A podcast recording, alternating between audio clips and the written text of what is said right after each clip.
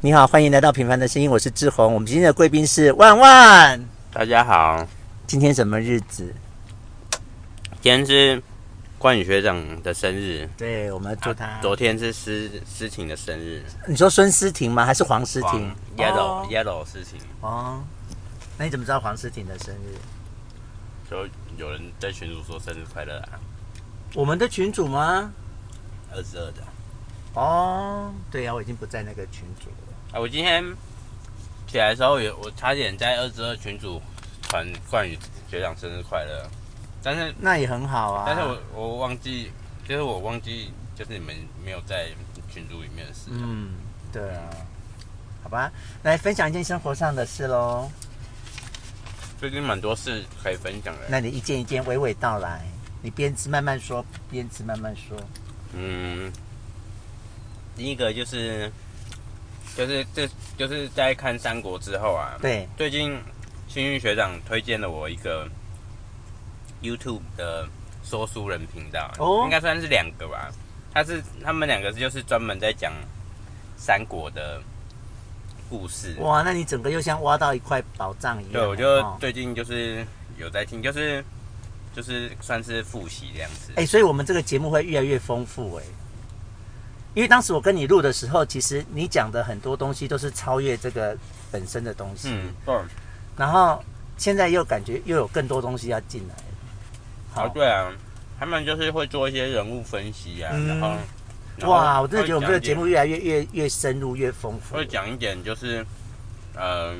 历史跟历史上跟小说上的异差同别对对对，哦，但主要是做一些人物或者是事件的分析，这样子嗯，比较深入一点的那分你析。现在看几集了？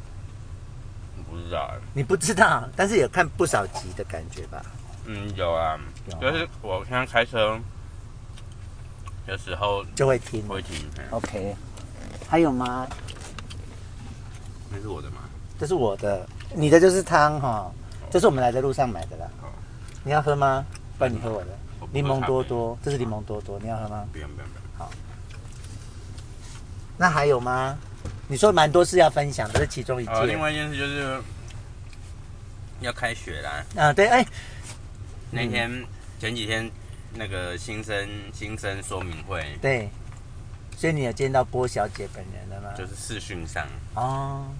而且你头发故意分边，我们后来有研究，你是刻意分边的，没有哎、连鲁鲁都说你平常发型不是那样。鲁哦鲁非常的赞同我的看法。没有哎、但是头发少的悲哀。没有没有，我觉得我们觉得你有很刻我意，现在也是吧，没因为有，我你现在就乱乱的，因为我现在就是上面的头发比较少，会比较塌，可是我的啊两边头发又是冲冲嘛，冲冲的，往往外冲的，所以就会有那个错觉。没有没有，你你瞒不过我们的眼睛。 我们俩，我跟我跟鲁鲁都很觉得你那天有刻意的 set 过一下，啊，没有哎、好吧？那目前这样子，所以这样就算新生会议就过去了。对啊，那你什么么时候开始上课？就是十四号那天也是八个大日子，八月十四吗？九月九现在月已十经四九月了、欸。。哦，那你那天行程很满呢，就是我结束后早上对证早婚上典，上上班，然后去那个活动，对护所的活动，，对我要去办自然人凭证的活动，对，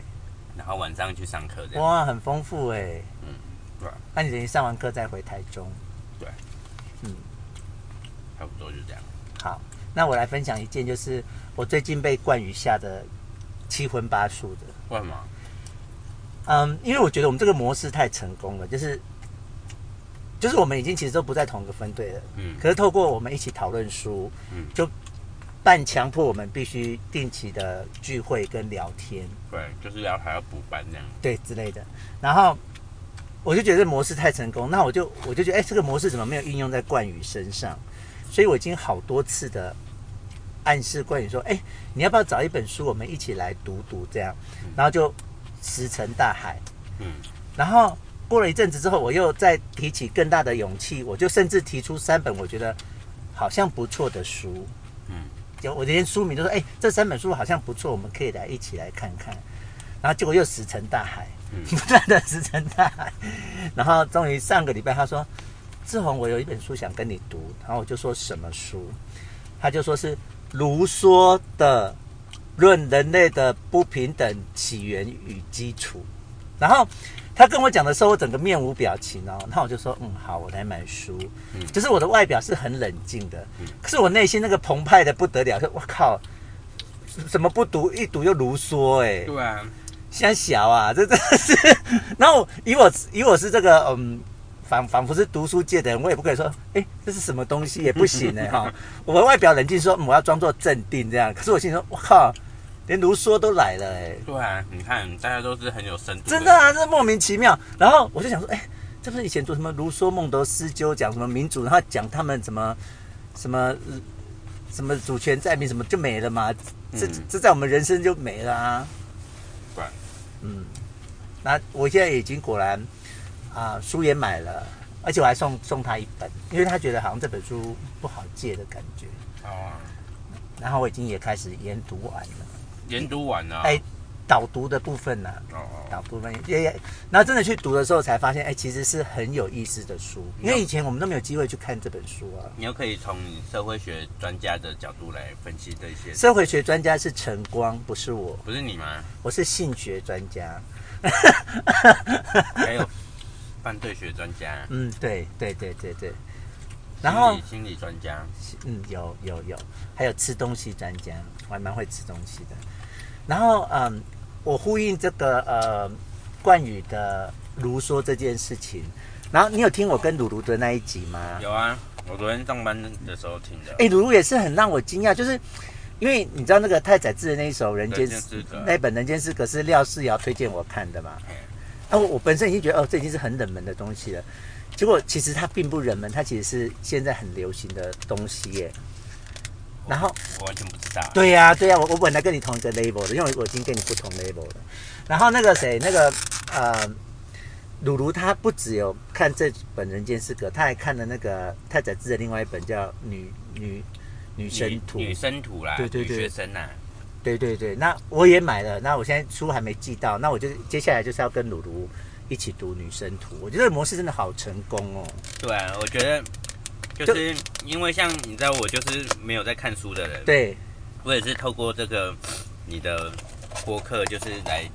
听一些书，还不错哈、对啊，而且我没有跟那种正经八百的又不一样，对啊就。是胡说八道这一种，我觉得也是也不但是错。可是你们，我觉得还是有一些讨论啊，嗯，我我觉得可贵的是那个讨论呐、因为那个对啊书就在那，任何人你要去看你就去看。可是像万万的见解是只有我的播客听得到的呀，哈、 哦对，哎，那你很接下来期待接下来去上课这件事吗？没有，没有，可以跟到见到郭小姐耶。然后我平常心，哦，平常心，对啊你，头发都特意 set 抖了。还好哎，嗯，因为好像因为那天听生说明会，大家有自我介绍，嗯，好像女生很少哎，哦，因为你们这个系所的关系吧，这样感觉比较是男生会去读的系所我不知道，哦，对啊，嗯嗯，就就这样，哦。然后，嗯，你知道我跟那个谁杨威录过那个《最后十四堂星期二的课》这本书，有啊对不对？好，那我们分队有一个人叫青柔，我不知道你我知道新来的那个，，对长得还蛮漂亮的耶，嗯，她是那个中艺的同学，同一期对啊的，，他是之前南头砖的样子，真的、哦。嗯哦，然后呃，我就想慢慢的把这些模式带到二之一。嗯，然后我第一个尝试的是那个诗涵跟那个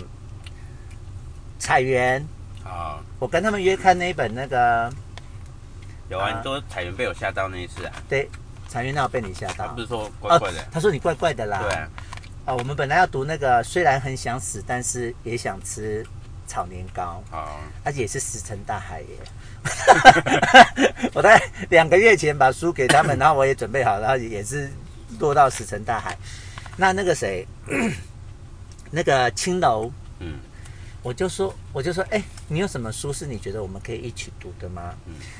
然后我才发现，他有跟我提了几本书哈，然后他提了一本那个什么，现在很有名的叫做人间失格，不是，那是廖思瑶的，他讲那个什么，在天堂遇见的五个人。嗯，我对书都不了解啊，好，那还有是在在天堂遇见的五个人，还有在天堂遇见的下一个人，这是两个不同的书。嗯，他们居然就是那个十四堂最后十四堂星期二的课对老师的作者的作者嗯，最近出的书、哎，啊是啊，然后我就问他说：“那如果你要跟我讨论什么，你要……”然后他就讨论：“哎，你有听过那个《追风筝的孩子》这部书吗？没有，我就说我电哦什么书影我，你除了《三国演义》什么都不知道，就对了。对啊啊，，那我先跟你说，那就是在我很年轻的时候，二十几岁的时候，我们就有在读一个人，那个他是阿富汗的人，嗯，然后他写的一本书很有名，叫做《追风筝的孩子》。嗯，啊，这本书有后来有拍成电影。嗯，他还写了一本《灿烂千阳》。嗯啊，这两本我都读过了。嗯，那我现在只是问青楼说，你有什么书你想跟我讨论？他居然就提到那两本、欸真的啊，我我我我现在的感觉是，这些年轻人都在读我们那时候的老书、欸，哎，那今天呃你现在年轻人，你都听我们那个时候的老歌一样啊，就是怎么会这样哦因为哈？现在的书跟歌也没什么好看，也没什么好听的、啊，对呀、怎么像像你看我我我找杨维说，他讲的居然是最后十四堂星期二的课，这是二十几年的书哎、对啊，然后青楼讲的这两本也是二十几年前的书， 可是我这本是两百多年前，对，怎么连不止啦，几千年了那、啦。是明朝明朝写的、啊哦对啦对啦关对啦中明朝的、啊，对啦对啦对啦，不止啦，清朝就已经清朝就已经两百多了，三百三百四多啊百三四对啊百了啦。嗯，好啦，所以我我总结我总结最后一个感想是说，因为你知道我是警大出身的嘛，然后所以我觉得在警界很很少人有阅读的习惯欸呢，我的感觉。对啊，然后就感觉是一直在文化沙漠里面自己一棵啊小、小绿苗在沙漠里面这样慢慢的长大这毕样。竟以特以特不都是圈外人，算是圈外人啊，以警大的立场来说，伊特吗？对啊，我我现在要讲的是说，我刚才跟你分享的这些震撼，嗯，包括冠宇给我的震撼，青楼给我的震撼，啊、思瑶给我的震撼，罗卢给我的震撼，嗯就是我发现其实这个社会上很多人在阅读的，对啊，而且他们阅读的东西都是呃，不是在我的生活经验里面嗯，所以我我真的能够认识你们这些人，像包括你的《三国演义》，就真的让我的嗯视野真的开阔好多。就我真的好庆幸当时离开警界来到移民署，真的啊、对啊，不然我现在就是还在鸽子园里应面。该说你很庆幸你开启了这个播客的活动，哎， 嘿嘿也是啦，对啊，也是我自己把它弄的，不然就等于大家都在各自的角落读着很厉害的书。嗯哦不然我们都只是看你在跳舞啊，看你弹钢琴啊，嗯，没有机没有什么机会像这样子可以互相诉说一些关意见啊什么的对对对想法，对，所以现在这个播客对我还蛮蛮有意，对我的生活啦蛮有意义的。嗯好了，我分享的差不多了哦，那你呢？你还有什么这是想我吗？就分享的部分呐、对啊，就这样，哎、我我有时候觉得我的播客里面分享的部分还比读书有趣， 就在听大家哦、对啊，聊可天啊是那是认识的人才会觉得有趣啊。如对果是啦一个不认识的人来听，他也没觉得。对啊，他听每着个没人都感觉对啊每个人都不认识啊，但会听的都是我们这认识的人在听啊，所以还好对啊，也是啊。好啊。那我们要进入《三国演义》了嘛？好啊，好啊，那我们要进入第十四回，好。但然我后想已经有点忘记，那怎么办？我们就是两个忘记的人怎么办？ 没有啦好。但是第十四回，我觉得最主要的一件事情是我很生气那个张飞耶。张飞啊，对啊，哦对啊。就是他那个那啊，我想起来一件事啊，啊，你说我上上上次录完，有说要叫你提醒我讲，开始前要先讲个事。好，你说，我自己就忘记这件事了，啊，你现在讲有记得吗？不记得。哦，只是只是一个前前情提要，好啊三国演义前情提要。你说，就是这个时候，这个时候那个刘备已经成为徐州牧了嘛。对然啊，后上次我们有讲到，其实曹操就是小说里面说曹操打徐州，其实是已经第二次，嗯，这个你有讲过，第二次打打徐州，他之前已经打过一次，嗯，把其实已经把徐州把陶先打的有有点落荒而逃，现在是第二次打。嗯，那也是后来，其实徐陶谦已经根本打不过曹操了啊。对，那只是因为刚好吕布偷袭了一兖偷州偷袭了兖州安，所以分散了曹操的注意对，所力，以才后来后来那个刘备所就，以刘备算捡到哎、哈。对，啊嗯他就捡到徐州就牧。如果不是吕布去攻兖州，刘备也守不住对，哈。那刚刚在里面有一点，就是就是就是一个背景啊，嗯就是说，其实其实为什么陶谦要把徐州让给刘备？呃，文本里面是他自己觉得自己老了啊，然后他的对啊两个儿子又不行啊。对啊，那你是不是有特殊的见解？其实其实其实就是差不多是这样子，因为你看嗯他第一次去曹操已经就把他打的差不多了，那那徐啊、州，等一下，那我想问一下，嗯那第一次为什么曹操没有拿下徐州啊？我也我这我也不知道了，哦可能也是后方有事吧 OK 有撤军了。 ，OK，好，然后，那就是从小小说里面看起来，徐州就是陶谦身边好像没已经没有人了，只有、嗯出现过的人只有陈登跟糜竺嗯，两安，他的大将已经已经就是被耗杀死损了。害损殆对啊尽，耗损殆尽，其实我觉得对陶陶谦来讲，就是徐州他已经就是守不住了守啦不住了啊。所以那个对刘其备实就像一个一块浮木一般，对他被他抓住其，实也也算是把一个赛缺哦丢丢给给别人，丢给别人这样子。对，那就像现在那个简易鼠一样，对啊， 那、其实赶快把位置让其实给徐州徐州也是个也是个市占之地嗯嘛，因为它徐州北边就是青青州啊，嗯，青州就是黄孔融不是有有有，黄金贼仓仓北海北海对啊，北海在然青后州，周边又有像袁袁绍啊，嗯然后东西边有曹操，南边就是袁术，嗯袁术在扬州，就是东吴那一块，就是很还有孙孙孙孙孙策，孙策现在是孙孙策权，对啊，都已经根本就是已经立立不住，无立足之地了，啊嗯，对啊，所以才才交给交给徐州。那徐后来为什么超那个刘备那么就是顺利的，就是接徐州牧？嗯就是像之前我们讲刘表，他嗯之、之前不是有讲过刘表，他是一个人就是单骑去去接荆州嘛。对啊，那他靠的就是，其实各地的重重去治理各地的重点，就是要去拉拢各地的那个大，就是世家大族啦。嗯像荆州就是那个什么蒯蒯越啊，嗯，那些人，他快粮快蒯粮良、，蒯越就是嗯蒯家。嗯，然后还有皇祖啊，他们都是黄望吗？皇祖，嗯哦就是他皇祖把皇祖他把哦有有他把孙坚弄死的那一个，对，对对，就是他们都是当地的世家大族。嗯那那有这些世家大族的支持，你才有办法就是坐稳这个州牧当地的州牧的的的位置啊。嗯那徐州徐州的刚好两大家族就是糜糜族跟陈登这两个都嗯是、就是算是当地最有名望的大族。对，对啊，哎、也是因为有他们两家的两个人的支持，刘备才就是有办法坐上徐州牧的位置。就是即使陶谦想要把徐州让给刘备，但是这些世家大族嗯如果不支持不的不支话持，的话，其实他也他也他也接不下来。嗯对啊，可你讲的都书里面都没有提到，哎就是一些背，就是故事背景这样，嗯就是当时的背景。嗯，对啊，那陈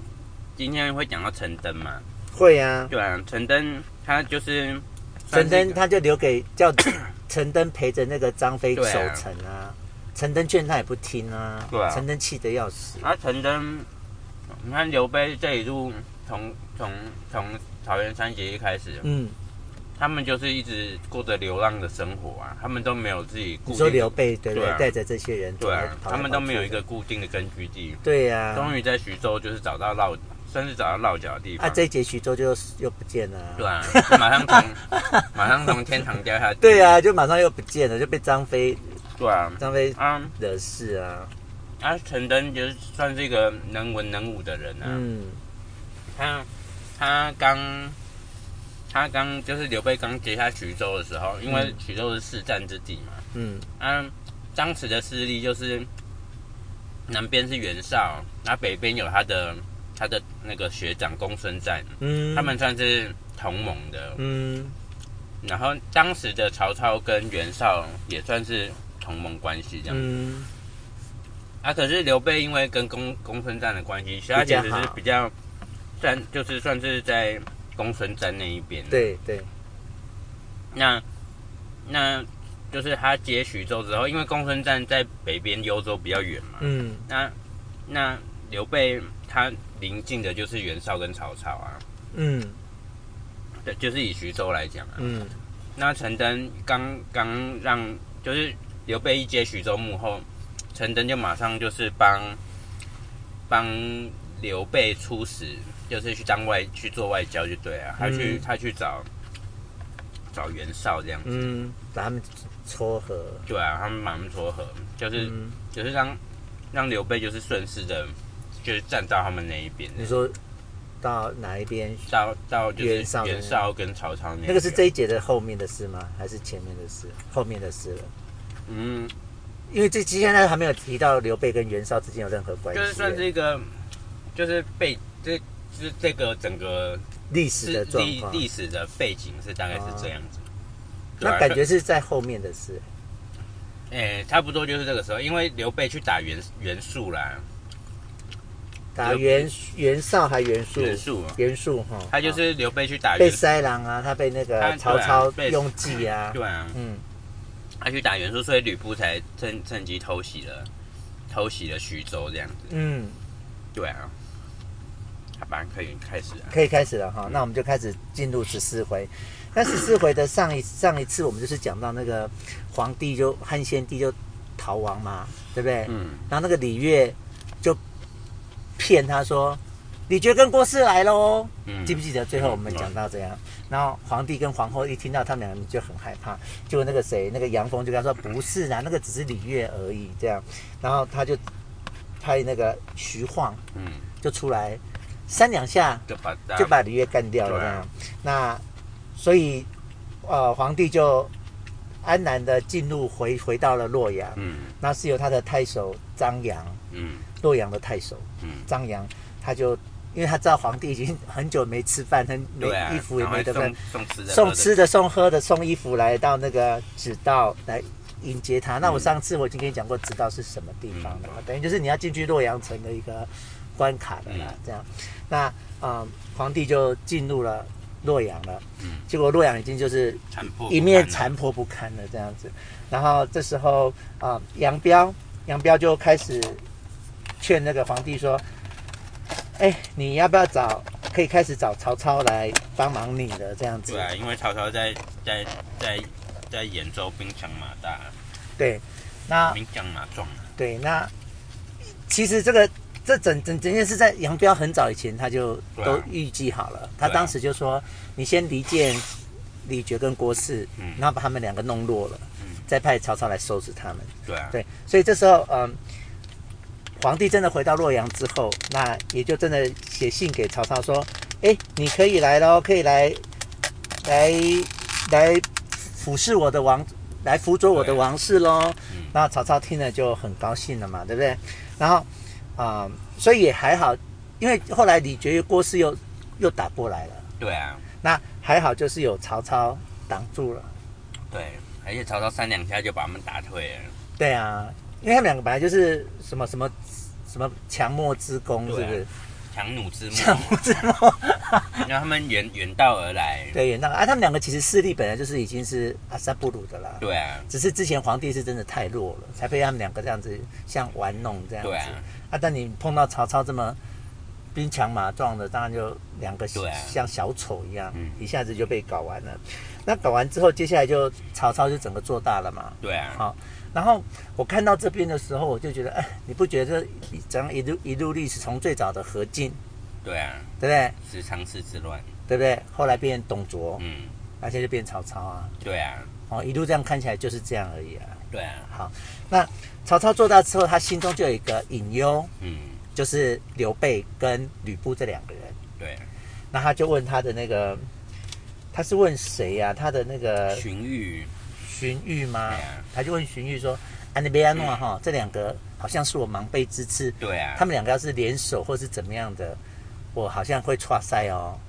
然后荀彧就提供他两个方法，对，第一个方法是叫他他先离离间吕布跟刘备，嗯，二虎并进食对啊之计，对，这第一个就二虎二虎并食，他就叫刘备杀了吕布。对哎，这刘备就是不愿意，对啊他说他不要做这种事情。对啊，好、啊，这时候张飞居然已经闹了第一场了哦。对啊，张飞居然就是刘刘备的确是把那个吕布叫叫来聊天，对啊，然后然后那个张飞一看到吕布来就要杀他了耶，对啊然后吕布说你哎、你干嘛杀我啊？然后你看你看张飞人这个是大嘴巴又嘴什么嘴心直口快，对啊，就说就皇、哎皇帝要我要我哥哥杀你了，对，是皇帝叫我哥哥杀你的呀。然后嗯然后吕布又听着他为什么为什么这样子，然后刘刘备就把那封信信给他，拿给他看说你看啊。不对啊是我要杀你，是真的规定我要杀对你啊。但我不会杀你。对，所以吕布就呃很很感动的两个这边聊天喝酒。嗯，所以讲到后来，吕布真的拿下徐州的时候，真的觉得吕布不是人呢、对啊，好、恩将仇报哈。对啊，就好是应该说他就是一个自私自，就是只有眼中只有自己利益的人。对啊，所以你这硬要讲张飞错也没错、哎对啊，张飞是真的就是看到这就是一个混账，因为张飞真的就是很讨厌讨厌吕对，布然后只要有机会就要杀了他。对，啊，然后如果他其实有机会杀了他，徐州就不会被吕布偷走了。对啊，我觉得，我觉得是被偷走的，徐州是被吕布而偷且走的。而且吕布一看到看到那个刘备就叫他就叫他贤弟什么的，对啊，对啊，那当然就是就是已经就是你已经是被收留的人，你还叫人家小弟什么的？对啊，对啊，就很那不张是飞台关羽当然是很很很气，对啊啊。好，那第一个计就没有成功。嗯好，那第二个好，那曹操说：“哎，怎么办？第一个计没成功哎。嗯”，然后荀荀彧还荀攸，荀彧啊，荀彧荀就说：“没关系，我们还有第二计，取虎吞狼之计。取虎驱虎吞狼，对对不对？”他就说：“哎，你你呢？你写信给刘备，哦，应该用下诏的，对，下诏给刘刘刘备说叫他去讨伐袁术，嗯因为袁术要谋反之类的。对，然后他还又又又两，他得两面进行，嗯，一方面又跟袁术说：“我跟你讲哦，刘备要去攻打你喽。”对啊好，然后在袁术的心中，刘备是个小咖哎，对啊，他就想说：“哎，我没来攻打你，已经很徐州被你占据，我已经北宋了，你还敢来攻打我对啊这样？他觉得那个就是他刘备不费吹那个吹灰之力得到徐州，还在那边还要来讨伐丘我比？”很很对秋条这样子。对，那刘备的那个谋士是谁啊？就告诉他说：“哎，这一听就知道是曹操的计。糜竺啊，”糜竺嘛，糜竺就说：“哎，这一听就是曹操的计，你要中计吗？”对啊，然后刘备说：“即使我知道是计，可是他就是用他是下诏、啊，下诏啊，我啊我我不我不做，我就等于抗诏对，啊。而且他先前已经拒绝，就是杀吕布已经拒绝过一次。对，他就不得不去讨伐袁术。这样对啊，讲到这边，我又回想到前面，就是，哎，你看，真的这样一路走来，那个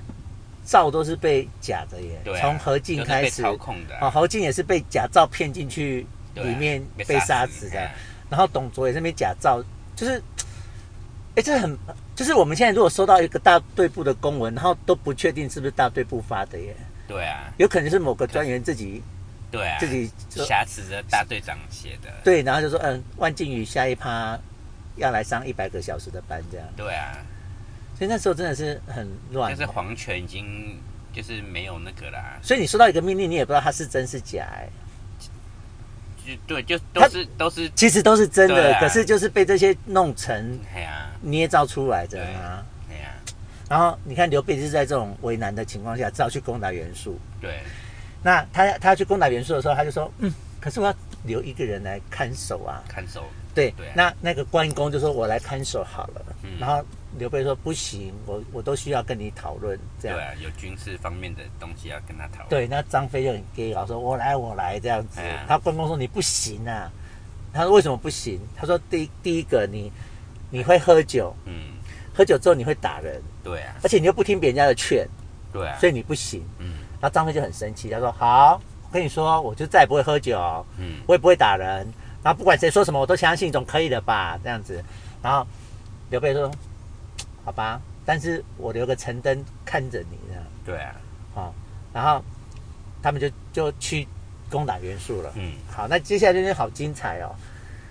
就开始开趴啦。开始开趴啦。然后，但是其实他的本心本心也不坏，对啊，他说我们一次喝个够，嗯，但喝完之后以后就不可以喝酒了哦，对，你们就要帮我好好的守这个城哦，嗯，因为。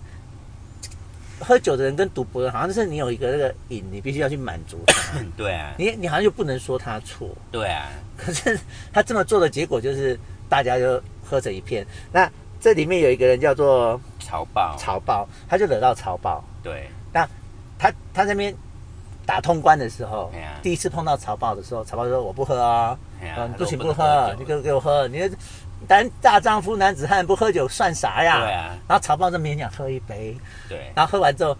一轮打完了，又来打第二轮了。然后曹豹说：“我真的不行了啦。哎呀”然后他说：“啊，刚才可以行，怎么现在又不行？哎呀你给我喝，你不会就那是刚刚喝的是假的吗？对呀、你你你不喝就是违反军纪。对，然后曹豹其实真的是不能喝了哎呀，因为然后他他有什么十戒什么的，啊，这时候其实那个谁，那个张飞他一轮之后，他其实已经是懵掉了。对啊他就说：“好，你现在抗命，我打死你！”这样子嗯啊，他就用用鞭的对啊，鞭五十，然后大家就、啊、都知道他在闹啊，对啊就，劝阻他，那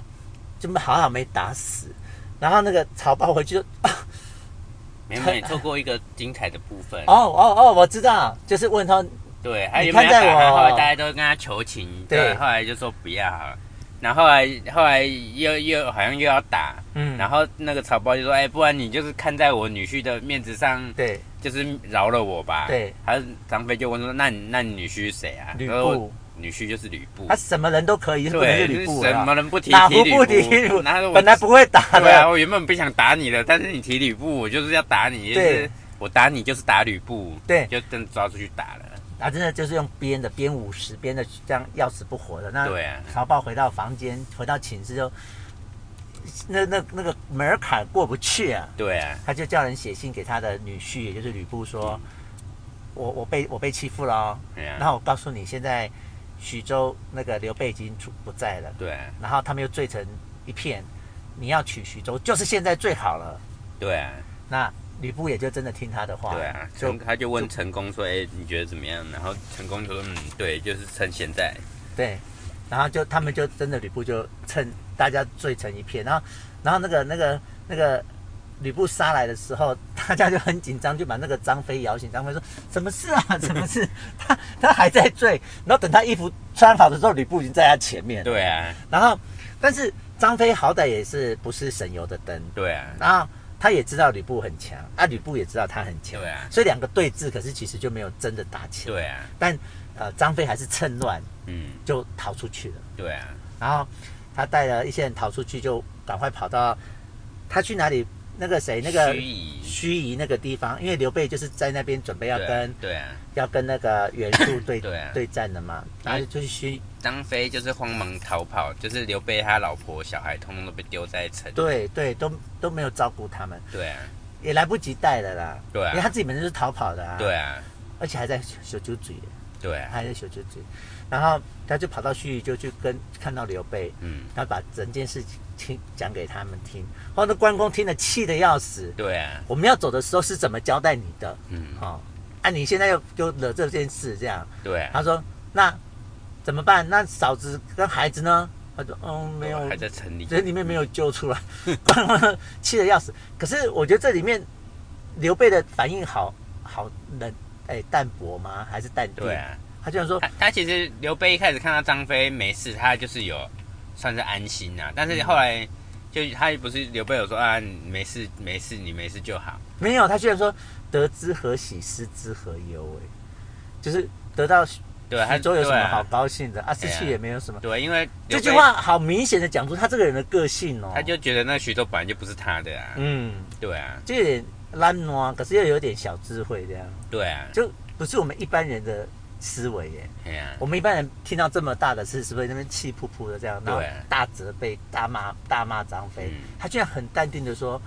得之何喜，失之何忧。”也没说什么这样对啊，啊，只是他只是有点担心说啊，他的老婆孩子还在那里面，可他也没说什么耶，他都完全没有责备张飞。对，啊。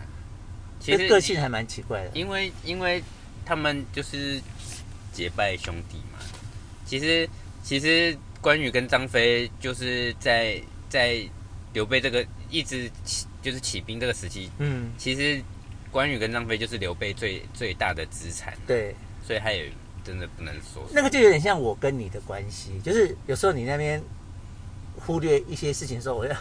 心中 其实他们就他们其实是心里有准备，你知道吗？嗯就是啊，这个人会搞出这这这一出戏对，也不惊讶，也不意外啦。然后可能也只能气自己当时就是委托了他这样。对啊，你有你有懂我的意思有吗有？有有，就是与其气张飞，还不如气自己。对啊，就是你自己决定相信他，然后托付给他。对啊然后果然也发生了这样的事。哎呀那张飞就很自责哟。嗯关公这样讲的时候，张飞其实是很自责，对他就拿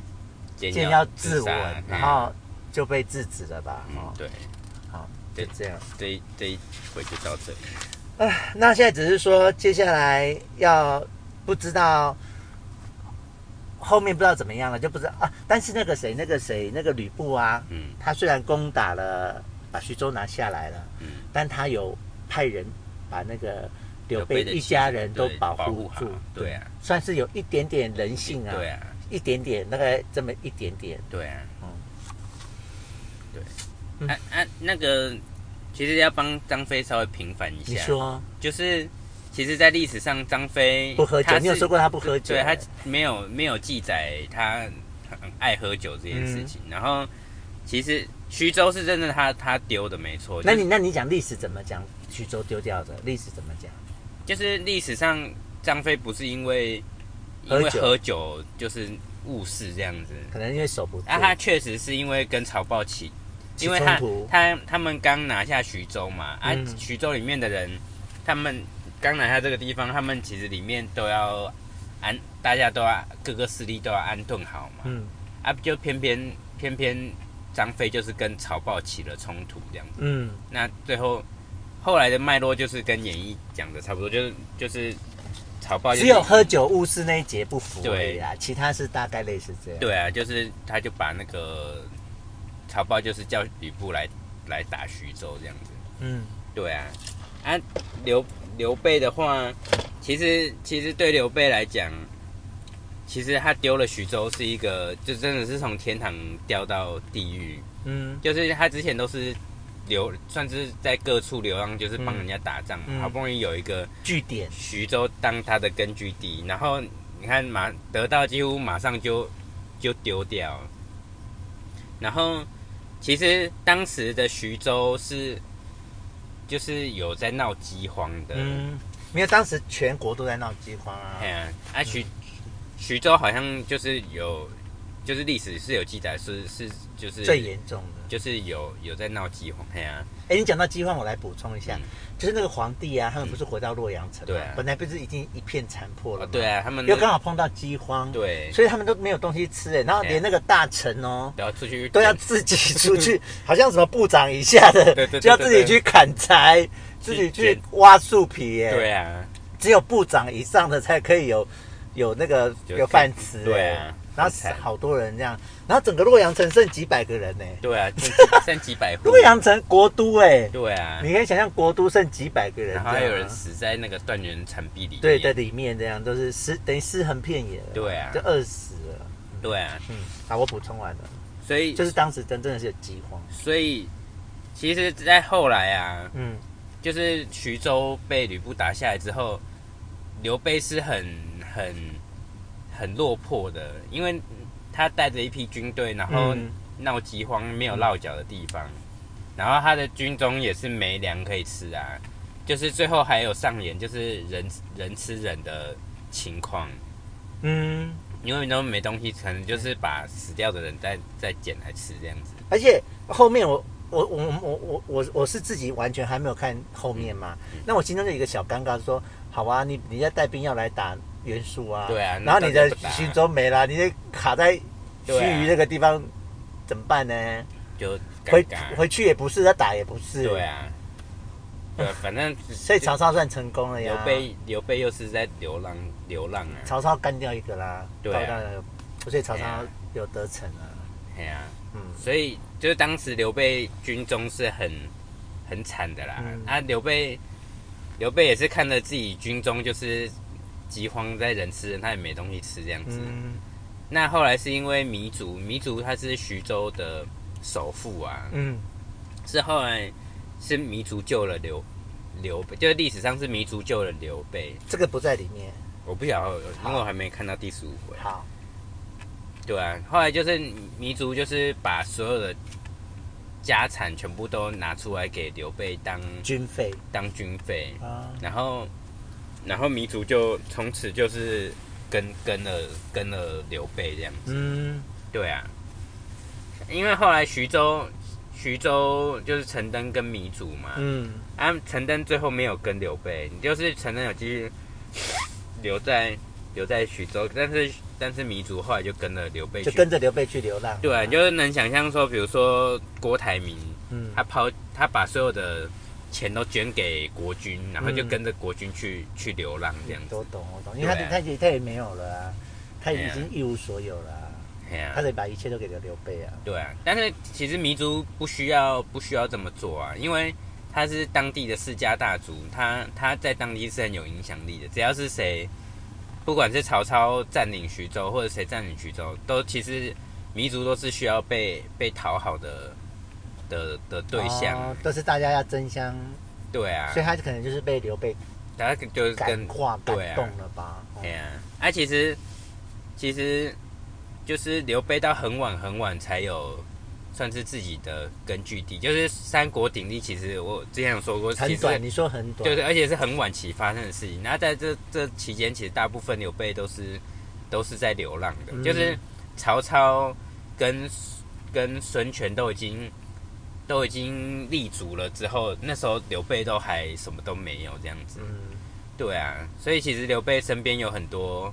很多这种很有情有义的人，嗯，就比如说像关羽、张飞啊，嗯，后来像后来的赵云也是，都赵是子啊龙跟着，就是你看他们都有有一身很好的武艺，但是他们都就也是不贪图官位，对啊哦不然像后就吕布这样，就跟着刘备就是到处到处流浪，嗯，然后糜竺也是啊，然后还有还有那糜竺有跟很久吗？有啊，他的跟到他跟刘备跟到最后啊，哦其实他们全部都有跟到最后啦。那那那个谁啊，不是陶谦还有介绍什么孙权，孙权嗯给、有给刘备，他也是都是一直跟着刘备。然后嗯还有一个比较不知名的人物叫做简简雍，嗯，没那他听过，对啊，他应该后来应该后来会出现的、啊，嗯，只是他就是从他跟刘备就是同乡，那他嗯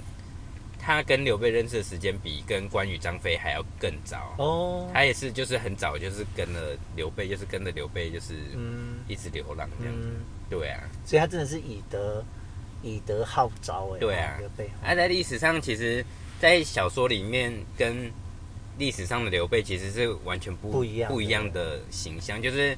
就是他他在小说里面就是很像很讲讲求讲仁义义，气就是很很仁仁仁讲仁求德仁之德，居对啊。可是其实他在历史上他是就是一个叛乱团体而已， 对啊，啊，他他的个性上，其实他在历史上，他个性是是很有那种，他是很讲义，很讲求义气，就是、嗯，就是他的外貌也是那种不类似不怒自威，他就是自己身上就是散发着一种霸气吧，嗯对啊，然后他因为也是很喜欢结交这些侠侠士义气嗯义士，所以他就是很多人跟着他。不然你看《三国演义》一开始就说，其实其实刘备家里很穷嘛，他是嗯织席织席卖履的嘛，对啊，他被取笑，被那个对袁啊术取笑，哎呀、然后袁术真的很在乎背景哎，对啊，然后你看张他说你飞，那边知席卖履的敢来攻打我，对，啊，然后张飞他就卖他是屠户嘛，嗯，他家里还有杀一猪的，还有一个大桃园呢、桃花源，对啊，，因为那个桃园是张飞他家嘛的后，他院说他们的庄园。嗯，对啊，那那凭什么当时桃园三结义的时候是是刘备当当老大？因为他年纪最大呀，可是如果说，呃呃，历史上没有说谁的，其实没有说谁的年纪大，真的哦，小说里面说是刘备年纪最大，可是对啊历史上不知道，但因为关羽的生生年不详，嗯，所以不知道说关于无法考据。，对啊，嗯但是真有其人哦。对对对，哎呀、啊，啊啊，其实刘备会当当上老大，其实最主要的原因就是他还是这个气魄，他就是有一个气魄，然后领哦其袖实气质啊、其实他那时候结义之前，他就其实身边就有跟随很很多人了，嗯，然后他就是也是有拉了一些拉了一些人支持，就是金主支持他，所以他就是有这有这些钱来有钱有人，来来来起兵这样子，不然他知其伴侣根本哪有什么嗯，哪有什么资源，哎呀、就感觉是一个蛮有领袖特质跟魅力的人。对对对，，哎呀、就像你一样，我没有啊，有啊。我没有，二这如果没有你就没不有吧行？。我觉得二这有今天就是因为有你。有吗？我说认真的二十二有怎样吗？啊，二十二不是？哎、我觉得这个感情很好哎、怎么？那你赶快回来啦！嗯，啊，人家就不要我，人家把我放在签的名字里面啊，我也有啊，有吗我也我也不是也是在名单里？I 面，哦 don't know。可是你看，你都不会被抽到，好吧？好吧？那我们今天呢，就这样吗？还有没有怎么样补充差不多。的？哎，我偷看一下第好十五回是什么？第十五回是太史哦慈憨斗小霸王。哦，这个很精彩的故事。真的吗？对啊，孙伯符大战颜白虎，哦，都不认识哎、啊，太史慈我认太史识慈啦啊，哎呀，太史慈我认他识。去救救恐北海恐龙的啊。嗯，这这四个我只认小识。霸王就是孙策，哦哦，所以开始讲到南边的事情。对啊，哦，因为其实太史慈也是有一个让人，就是大家都会有个疑惑，就是刘备那么会，那么会就是降服大家，嗯为什么那时候？因为太史慈算是一个很很东吴算是很强很强的武将，他跟张嗯飞、张飞、关羽是有的比。他就一个人可以进进出出对啊哎、，那你 说那 时我好候记得、哦，他去找刘备的时候，刘就是备不一个是人啊，刘备不是带兵一起去救恐龙，对那为什么不顺便就是收编收编太史慈？因为太史慈被另外一个那时候不知道刘游对啊，叫扬他，州他就扬州去刺啦史。对对啊，啊，赤子找他哎、对啊，省长找哎、省长找他哎、对啊，宋楚瑜找他哎、对啊他说一定要去的啊。对啊你一个小县长，对啊，当时刘备只是个小县长而已，哎呀，虽然后来也是当了省长了啦，对当啊了徐州的州牧嘛。对啊，对，但他去救了当下，他只是个县长。对啊。那那那个太史慈也是因为这个这个决定，最后才才才遇到孙策、哦哦，你说去找那个刘游、扬州刺史哦刘刘游，嗯，哎，是刘游吗？刘繇还是刘游之类的？呃，那个吴宣吴新玉有纠正过我，是所以是什么？游你吗你的是对的，有刘游，对。然后我我有跟他说，可是我我查是这个刘瑶，嗯，他他就说不，就是刘游。哦对，就哎，刘吴新玉是很认真在听我的播客，哎，哎、其实吴新玉也是懂很多的，好不好？真的哦，对啊他，可能就不善于表达啦，哎他呀不是个会胡说八道，像你一样会胡说八道的。我我也没有在胡说八你道，很会好不好？ 我这是很认真的在，哎，他讲哎我们不是讲说我的那个，我连念课文都有人要听吗？对、啊，他不仅听，他还说我念错，他才、是啊他还说你讲的是对的。我哦，说可是我们我查字典是尧，他说不是，就是念游。对啊，刘游啊，嗯，对啊，就像那个呃朱卷朱俊才是对的，哦，嗯对就像郭氏才是对的。啊，对，我突然想到那个盱眙也是一个有名的地方嘞，怎么说啊？怎么相个有相名相信法我不知道，但是盱眙这个名字是太秦始皇取的名字，它哦有一个典故，但是我忘记，就是盱眙就是比如说上下对联的两个字这样子，我们啊两个对联的头一个字啊，好像不是同一个字，就是反正头一个字。就是其中的一个字，我不晓得，哦我我好啦，忘记那了。十五回的时候你再跟大家介绍一下，你回去查一盱眙下啊。对呀、哦，好啦，我回去再查看看。，对呀、我只知道他是秦始皇帮啊这个帮地他方取取的名名字哎，呀、就像赵是武则天发明的字哎，为什么为什么这些地方，就是你知道为什么他们？我是认真的问一个问题，就是这些国家的名字是说谁取谁取的？为什么？比如说，秦朝、汉朝这对样啊吗，？为什么要叫汉，或者是秦，或者是魏明蜀魏蜀明吴？对啊，为什么要这样叫？嗯谁取的？啊，I don't know，好了，那回去研究一下。应该就是那个创国的人决定的吧？那为什么是那个字？就像你你你要创，就比如你现在你现在革命，然后把台湾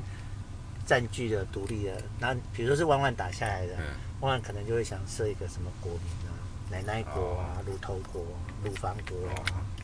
好吧， 我猜啦，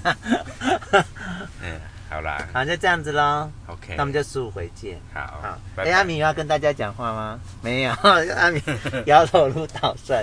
好啦，那就这样，那你下班愉快哦，哈、啊，你开车要小心哈、你不要带我去航厦吗？可以啊，没问题啊。一航厦哦。